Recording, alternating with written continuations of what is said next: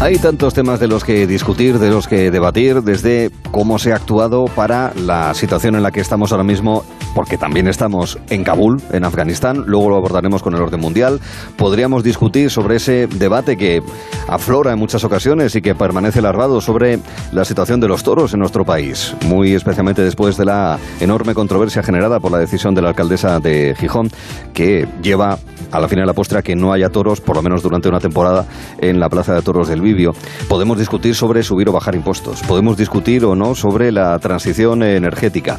Pero vamos a discutir sobre la despoblación, población del campo y de qué manera los poderes públicos han o no de intervenir para frenarlo, para que la gente tenga el incentivo de quedarse en los pueblos, en las villas, en el campo, en definitiva, en el medio rural.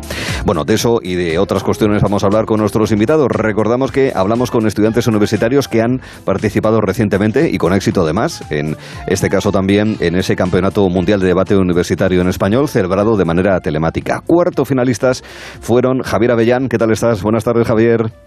Muy buenas tardes, ¿qué tal estás? Y Carlota Monedero. ¿Qué tal estás, Carlota? Muy buenas tardes. Hola, buenas tardes, encantada de estar aquí.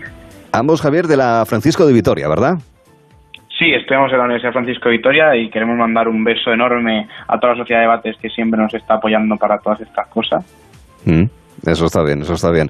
En el caso de Carlota Monedero, lo que estás estudiando es un doble grado de biotecnología y farmacia. De hecho, ya has finalizado biotecnología y te queda ahora la farmacia, ¿no, Carlota? Sí, justamente llevo cuatro años ya de sufrimiento, de alegrías y de penurias en biotecnología y todavía me quedan dos, dos años y medio de farmacia, pero con muchas ganas, la verdad. Bueno, ¿este último curso fue presencial o no para ti? ¿Cómo fue, Carlota? 50-50. Una mm. semana íbamos a clase, una semana estábamos online en casa. comprendo. En el caso de Javier, eh, lo que está estudiando es biomedicina con mención en investigación clínica. ¿En qué punto te encuentras ahora mismo de los estudios de la carrera, Javier? Pues estoy a punto de empezar el cuarto curso, la verdad, con muchas ganas ya de terminar la carrera para poder dedicarme a otras cosas. Vale, eso me parece muy bien. Eh, con interés, dados vuestros conocimientos que son de ciencias de la salud, biomedicina, farmacia, ah, con mucho interés sobre cuestiones relacionadas, ¿qué te diría yo, Javier? Sobre la investigación del cerebro y sus límites, o sobre la clonación de células, ¿eh? ovejas Dolly como seres humanos Dolly, ese tipo de cuestiones surgen eh, en las clases o en las charlas con los compañeros, o no, Javier? Uy, sí, sobre todo en clases de bioética en la que estudiamos sobre todo a qué límites debería poder llegar o no la ciencia que a mí especialmente como debatiente me interesan muchísimo y sí que se discuten bastante y son temas bastante controversiales que tenemos en clase. Bueno, por ejemplo, se hablaba mucho, eh, dado que estás estudiando farmacia también en tu caso, Carlota, con el tema, por ejemplo, de la dispensación de los test de antígenos directamente en las eh, farmacias, que hasta hace no demasiado tiempo pues no se podía hacer y que también tenía su consideración ya no solamente de lo que es estrictamente la farmacología, sino también desde el punto de vista ético, es decir, hasta qué punto una persona de manera individual puede tomar una decisión así, de utilizar un test de antígenos para comprobar si tiene COVID o no, ¿verdad, Carlota? Sí, es un, tema ciertamente polémico que tratamos de vez en cuando. Es decir, hay unas corrientes ahora, sobre todo en el mundo de la farmacia y en el mundo de análisis clínicos, que se llama el point of care testing, que básicamente son todos estos pruebas o estos test que se discute si el usuario final es capaz de hacerlos por sí mismos, porque claro, hay veces que pues por no colapsar los hospitales se intenta delegar en el usuario lo máximo posible, pero hasta qué punto eso es posible o deseable, pues también mm. cabe discutirlo. Muy bien. Javier, eh, ¿por qué entraste en el mundo del debate?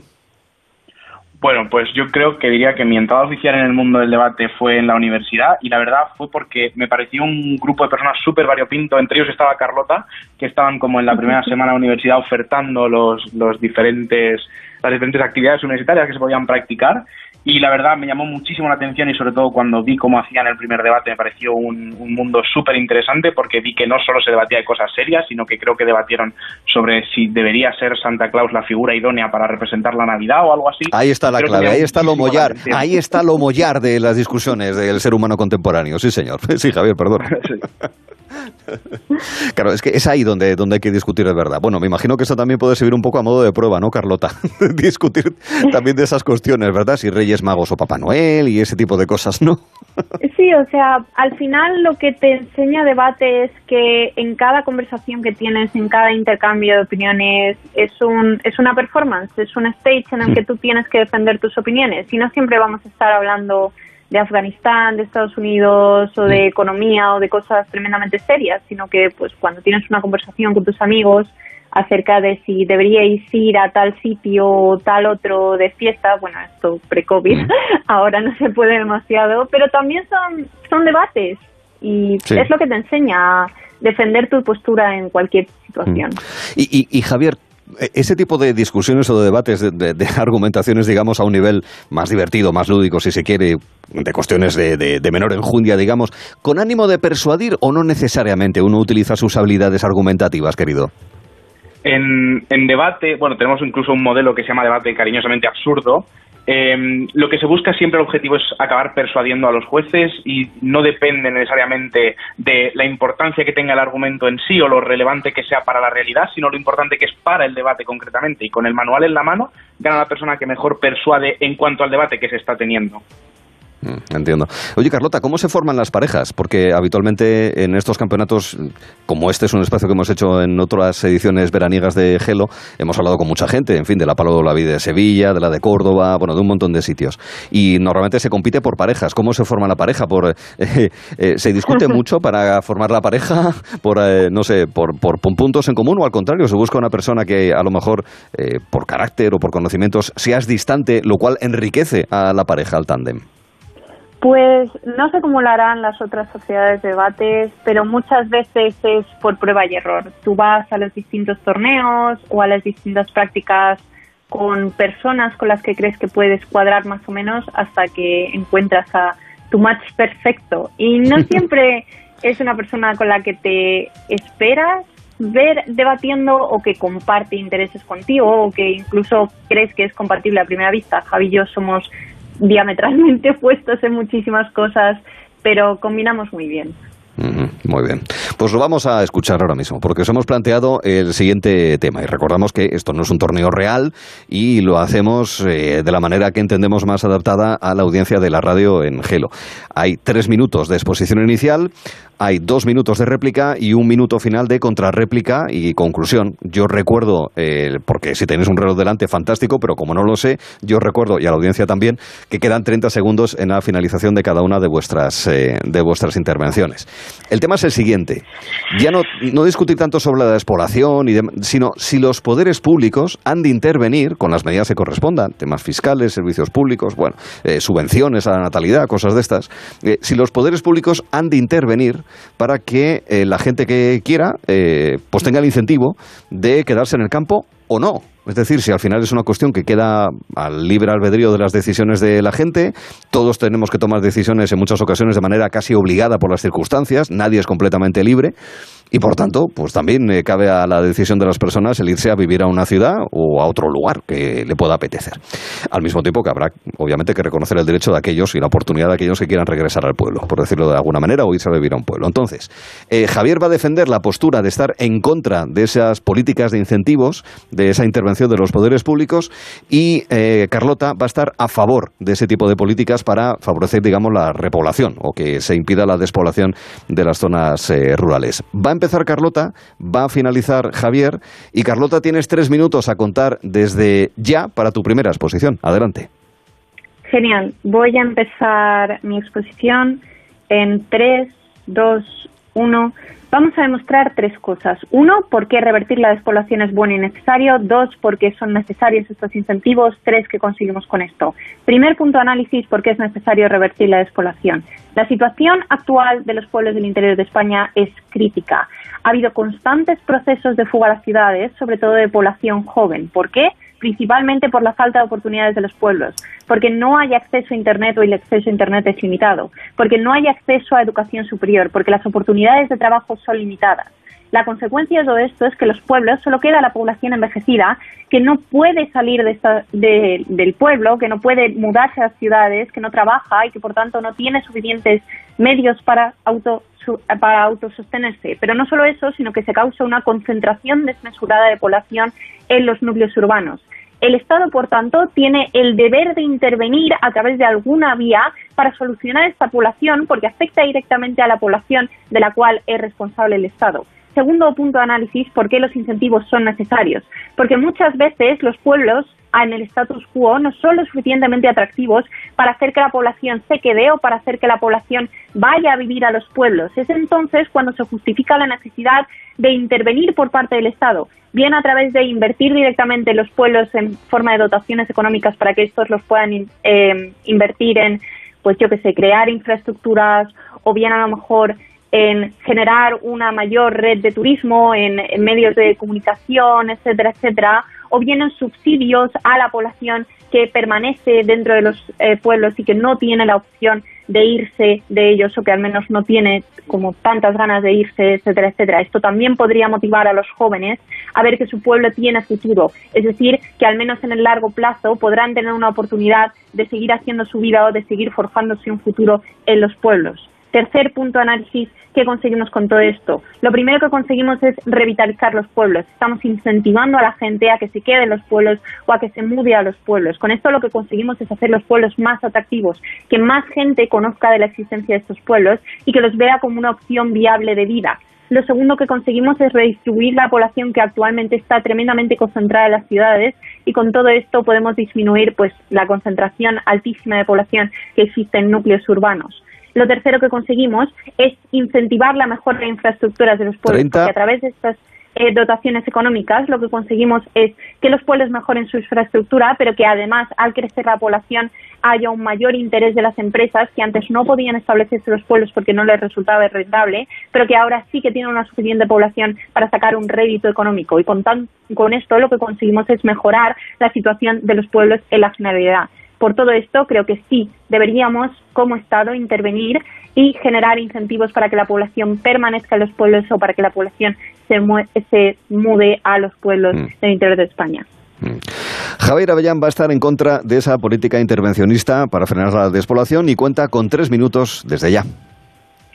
Creo que lo primero que tenemos que hacer es preguntarnos cuál es el motivo que hace que surja esta despoblación. Creo que el principal motivo es el tremendo éxodo rural que se vive en los siglos XIX y el siglo XX. Esto se debe al aumento exponencial del empleo y de los niveles de calidad de vida que tenemos en las ciudades, que conforme van creciendo y se desarrollan, pasan a ser la mejor opción que tienen muchas personas para prosperar. Creo que incentivar el asentamiento de personas en zonas despobladas puede parecer una buena idea, pero como viene siendo habitual con las buenas y bien intencionadas ideas, puede haber graves consecuencias. Vamos a abordar los perjuicios que supone incentivar el asentamiento de población en dos puntos. El primero de ellos es cómo las condiciones de vida se igualan de forma natural. Y es que el hecho de que nosotros hayamos dado un salto gigante hacia el trabajo telemático y la deslocalización de las empresas favorece que el lugar de trabajo pueda estar lejísimos del lugar de residencia. Además, las iniciativas privadas, como Starlink, una empresa de Elon Musk, que surgen, a día de hoy son capaces de hacer llegar Internet de alta velocidad a cualquier lugar del mundo, lo que permite universalizar el acceso a todo tipo de trabajos al mundo rural. Creo que con lo que conseguimos con esto es que una persona tenga la opción libre de decidir si quiere trabajar desde su pueblo, incluso aunque su trabajo no se encuentre en el pueblo. Por tanto, creo que sí que existe una igualdad de posibilidades a la hora de decidir si tú quieres vivir en el pueblo o prefieres vivir en la ciudad. Creo que lo que ocurre cuando tú como Estado intentas realizar obras faraónicas para poder hacer llegar estos medios, como por ejemplo el Internet, el Internet a todos los pueblos de España. Recordemos que no estamos tratando solo de hacer llegar esto a un pueblo, sino a muchísimos. Creo que esto tiene un coste de infraestructura altísimo, pero creo que esto queda súper patente cuando nos fijamos en cómo han cambiado los espacios de socialización en los últimos años. Hoy en día, cualquier niño tiene la posibilidad de hacer amigos y conservar amistades de forma telemática mediante redes sociales, videollamadas, juegos en línea, etcétera. Incluso siendo la educación de los hijos uno de los puntos clave en las decisiones de los padres, cuando deciden si vivir en el campo o en la ciudad, porque es cierto que no hay la misma infraestructura en, el, en las ciudades, en la, en la zona rural que puede haber en las ciudades, pero creo que existen alternativas, como las clases telemáticas, como la educación a distancia, incluso la, la famosa educación en casa, que permite unos estándares de aprendizaje individualizados que muestran incluso mejores resultados que la presencialidad tradicional. El segundo punto de análisis es cómo los estados y concretamente el Estado español no están preparados para incrementar el gasto público lo suficiente para poder garantizar que esta repoblación sea efectiva. A día de hoy España tiene una deuda pública de más del 125% del PIB. Esto es un máximo histórico. Nos pone en una situación de gasto insostenible de la que no podemos continuar subsistiendo y que pone en peligro, en riesgo elementos graves del estado de bienestar como la sanidad o las pensiones. Las inversiones faraónicas que serían necesarias para poder garantizar que todos y cada uno de los pueblos de España existan las condiciones de vida necesarias y suficientes para que las personas consideren que vivir en el pueblo es exactamente igual de fácil que vivir en la ciudad, son incompatibles con estas cosas que nos resultan imprescindibles como la sanidad o la educación y las pensiones. Lo que yo propongo es una solución diferente al incentivo activo a la que la gente viva en los pueblos. Creo que los ciudadanos deben poder elegir con libertad si quieren o no vivir en un pueblo y para ello deben existir garantías de que las condiciones de vida sean similares sin poner en riesgo el resto de la economía. Por esto defiendo que sea la innovación tecnológica y empresarial la que permita a las personas decidir si desean vivir en el campo o en la ciudad. Exposición inicial eh, en contra de esa intervención de los poderes públicos, Javier, a favor, argumentos y ya en esta réplica con dos minutos que tiene Carlota Monedero. Adelante. 3, 2, 1. Javi nos trae dos puntos de argumentación. Uno, cómo es una situación en la que no hay necesidad de intervenir porque las condiciones de vida se van a igualar de manera natural. Dos, porque supondría un coste monetario importante. Creo que el primer punto podría ser cierto si los pueblos cumplieran una serie de condiciones como, por ejemplo, que en el status quo, en la situación actual, fueran lo suficientemente atractivos como para poder atraer a la gente y la gente conociera de la existencia de estos pueblos y quisiera, por tanto, mudarse a estos pueblos. La realidad no es así, la realidad es que muchos pueblos viven aislados, la gente no conoce la existencia de estos pueblos o no tienen las infraestructuras necesarias para soportar que la gente se vaya a vivir a ellos.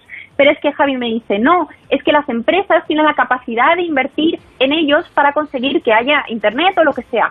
Sí, tienen la capacidad de hacerlo, pero otra vez no tienen los incentivos suficientes para hacerlo. Porque si yo soy una empresa y quiero invertir en una localidad, me tiene que reportar un rédito. Solo cuando hay una población lo suficientemente grande como para que me reporte un rédito económico, yo tendré los intereses entonces de invertir en ello. Por tanto, el primer argumento de Javi no pasa en el status quo y no es válido entonces. El segundo es porque supondría un aumento terrible de la deuda pública. Creo que esto, si bien puede ser cierto, lo que tenemos que entender es que no es un gasto, sino que es una inversión a futuro, porque estamos invirtiendo en la productividad de estos pueblos, porque cuando invertimos en que estos pueblos en el largo plazo nos puedan dar un rédito económico, porque tengan más población hábil, porque puedan ser unidades productivas dentro del ciclo económico, es entonces cuando recuperaremos la inversión. Sí, puede ser un desembolso económico, pero creo que es un desembolso económico necesario y que no es un gasto, sino que te puede reportar un rédito a largo plazo. En este sentido, sigo creyendo que necesitamos como Estado invertir en estos pueblos, en darles una oportunidad de revitalizarse y darle una oportunidad a las personas que viven en los pueblos y otra gente que pueda ser potencial eh, habitante de estos pueblos en el futuro. A ver qué opina Javier Avellán. Ah, desde ya, dos minutos. Cuando Carrota nos dice que los pueblos no son atractivos a día de hoy, que las empresas no quieren entender, no ha escuchado que yo he explicado cómo esto ya se hace. Creo que existen empresas que pretenden llevar Internet de forma inalámbrica, es decir, sin necesidad de tener que hacer una obra para llevar una infraestructura de fibra óptica que permita que los pueblos puedan acceder a Internet, sino que a través de satélites, como por ejemplo la empresa Starlink, te permitan tener este acceso a Internet y por tanto una infraestructura que no requiere de una tremenda inversión, sino que a través de un pequeño desembolso que hace una, de una empresa se puede conseguir que a nivel planetario todos los pueblos puedan conseguir esto. Creo que las inversiones estatales nunca van a conseguir que sea tan barato porque las inversiones estatales nunca tienen incentivos a que el resultado sea barato, tienen incentivos a que funcionen el 100% de las situaciones. Las empresas sí que se pueden permitir estos fallos y estos errores que nos permiten que a largo plazo se consigan resultados increíbles como lo que ha conseguido Elon Musk. Creo que en el segundo punto, cuando nos dice cómo esto es una inversión, lo que no tiene en cuenta es que esta inversión no tiene un rédito porque las personas que viven en la ciudad ya tienen un trabajo en la ciudad, ya son productivas en las ciudades. No está explicando cuál es la variación única y exclusiva del hecho de que estas personas vayan a ser trasladadas al campo. Creo que incluso si entramos en su propia métrica dentro de la cual las personas ya viven en el campo, incluso las personas pueden tener un trabajo en el campo y van a poder ser productivas, entonces, ¿por qué estas personas están viviendo en la ciudad si ya tienen la posibilidad de trabajar en el campo? Es una incongruencia del caso de Carlota, pero sobre todo creo que tenemos que demostrar desde nuestro caso y que hemos demostrado es cómo en nuestro mundo es muchísimo más probable que los estados uno, hagan una menor inversión, pero dos, que permitan que los ciudadanos tengan una mayor condición de libertad a la hora de tomar estas decisiones. Creo que esta condición de libertad se respeta muchísimo mejor en el caso que yo te he explicado, porque te digo cómo las empresas poco a poco van haciendo que cada vez la vida sea más fácil dentro de los pueblos, porque es más fácil que las personas puedan ir a vivir a los pueblos en tanto que poco a poco tienen más infraestructura. El caso de Carrota es un caso que pone en riesgo un, un punto imprescindible de nuestro día a día, como es el estado de bienestar, en tanto que requiere de inversiones enormes para poder hacer que en todos los pueblos de España se puedan tener las condiciones de infraestructura necesarias para vivir. Mm. Y un minuto de contrarréplica y conclusión. Adelante, Carlota. ¿Ustedes querrían vivir en un pueblo? seguramente no. Incluso si tienen la posibilidad en el status quo y en su situación actual de mudarse a un pueblo, seguramente no se vayan a vivir a un pueblo porque sienten que no hay futuro. Esta es la realidad de muchas personas que viven actualmente en los pueblos o que deciden escapar de esta situación, porque los planes que te plantea Javi no funcionan, simplemente no funcionan, no se están dando en la realidad.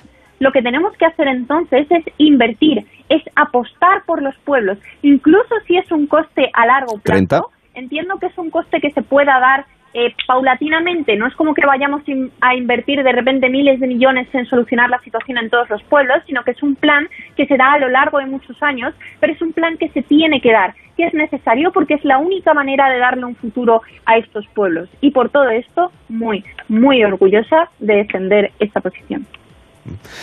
Y tiempo de un minuto para contrarréplica y conclusión de Javier Avellán. Adelante. Creo que por mucho que tú inviertas en mejorar la infraestructura que tienen los pueblos, nunca van a llegar a ser ciudades. Creo que los ciudadanos a día de hoy están extremadamente acostumbrados a los niveles de calidad de vida que tienen en las ciudades creo que el único beneficio exclusivo que podemos entender de todo lo que nos ha explicado Carlota es que las personas que ya viven en el pueblo se van a sentir mejor viviendo en el pueblo. Y esto viene a costa de una inversión enorme y faraónica que sale a costa de todo el presupuesto estatal que nosotros tenemos que utilizar para gastar en cosas tan importantes como la sanidad, la educación, las pensiones creo que solo en mi mundo en el cual nosotros estamos asumiendo que el beneficio es cierto, va a llegar en el largo plazo, va a llegar despacio, pero que ya vemos cómo está llegando a través de empresas que están innovando y que están permitiendo que la vida en el campo sea cada vez más sencilla y cada vez más accesible a las personas que efectivamente quieren vivir en el campo, es cuando podemos entender que las inversiones estatales lo único que hacen es retroceder, retrasar y hacer más difícil que las personas puedan mantener su vida en el campo en tanto que lo están haciendo a costa de los presupuestos. Creo que no deberíamos aceptar esto. Y hasta aquí. Pues ha estado muy interesante, Carlota y, Javier. Oye, eh, eh, Carlota, ¿vives en pueblo o en ciudad? Yo en ciudad, yo soy madrileña. En ciudad. ¿Y Javier? Yo soy de un pueblo de Murcia que se llama Puente Tocinos. Ah, vale, vale. Lo digo porque esas referencias también. Eh, insistimos que estos los debates uno puede tener que defender posiciones en las que no cree, ¿eh? que, es una de las cosas más llamativas. Me ha llamado mucho la atención, eh, en tu caso, Carlota, el tema del 3-2-1 y arrancar. Y, en fin, y cómo has escuchado, porque se ha notado en los, los comentarios de, de Javier. Sí, o sea, lo del 3-2-1 y arrancar es porque, bueno, ahora con los debates los hacemos online entonces pues siempre hay que hacer como una breve prueba de audio para ver que todo el mundo se mm. escucha y que tu internet no ha muerto, etcétera, etcétera. y, y sobre las réplicas al, al caso de Javi, una de las cosas más importantes que desarrollamos durante eh, nuestra, nuestra formación como debatientes es la escucha activa, el decir, tenemos que entender lo que está diciendo la contraparte para poder integrarlo, resumirlo y refutarlo en la manera más eficiente mm. posible. No te puede repetir todo el argumento de Javi, pero te puede repetir lo que era importante del argumento de Javi y sé cómo refutarlo en ese sentido. Importa el fondo, importa la forma. Te pregunto a ti, Javier, ¿el tono y la velocidad qué relevancia tienen para un debate? Bueno, con el manual en la mano, en el manual de CEMUDE del Mundial de Debate, no debe tenerse en cuenta la forma en la que se debate, sino solo lo que se dice, pero hay un modelo de debate que también se estira en España, que es el modelo académico, en el que la forma importa tanto como el fondo. Y es una asignatura pendiente para muchísimos debatientes. Pues es muy interesante el fondo y también la forma de este debate. Cuarto finalistas del último Campeonato Mundial de Debate Universitario en Español desde la Francisco de Vitoria, Carlota Monedero y Javier eh, Avellán, con argumentos muy interesantes en esa línea, si los poderes públicos han de intervenir o no ante la despoblación del medio rural. Carlota, un beso, buen curso y gracias, cuídate. Muchísimas gracias. Lo mismo te deseamos también a ti, Javier. Hasta la próxima, un saludo. Muchas gracias, un placer. Y después de este debate que creo que ha sido intenso y muy interesante, intensa y muy interesante será la charla que mantendremos sobre lo que pasa fuera de nuestras fronteras en el orden mundial. en verano con Arturo Tellez en Onda Cero.